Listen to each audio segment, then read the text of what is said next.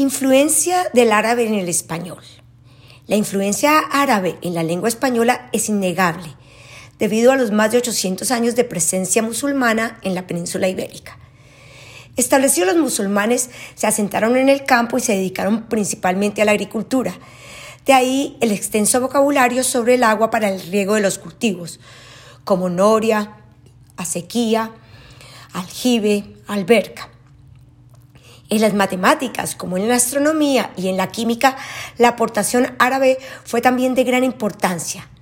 De esto nos quedan palabras como cifra, guarismo, cero, álgebra, logaritmo, algoritmo, química, alcohol, elixir, etc. 73% del vocabulario español se le atribuye al latín y el 27% restante se reparte entre otras lenguas, especialmente el árabe. Tenemos palabras tomadas directamente del árabe y otras que se forman posteriormente por derivación. Por ejemplo, alcohol es una palabra de origen árabe y alcohólico es una derivación posterior. La influencia es en su mayoría en los sustantivos.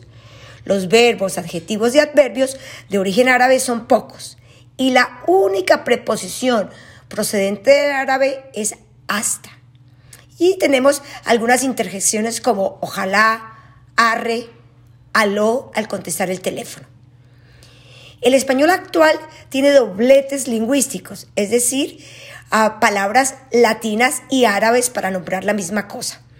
Por ejemplo, aceituna y oliva, aceite y óleo, alacrán y escorpión, jaqueca y migraña, alcancía y hucha.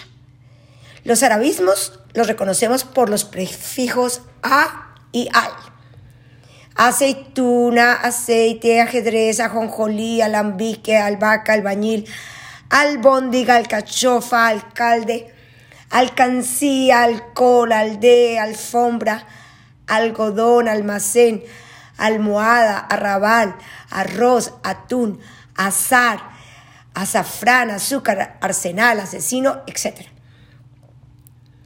Examinar el lenguaje nos permite ver nuestra historia. Ojalá la próxima vez que entremos a un almacén a comprar azúcar, aceite, algodón o alcohol, recordemos que flota nuestro pasado musulmán al pronunciar estas palabras en el presente.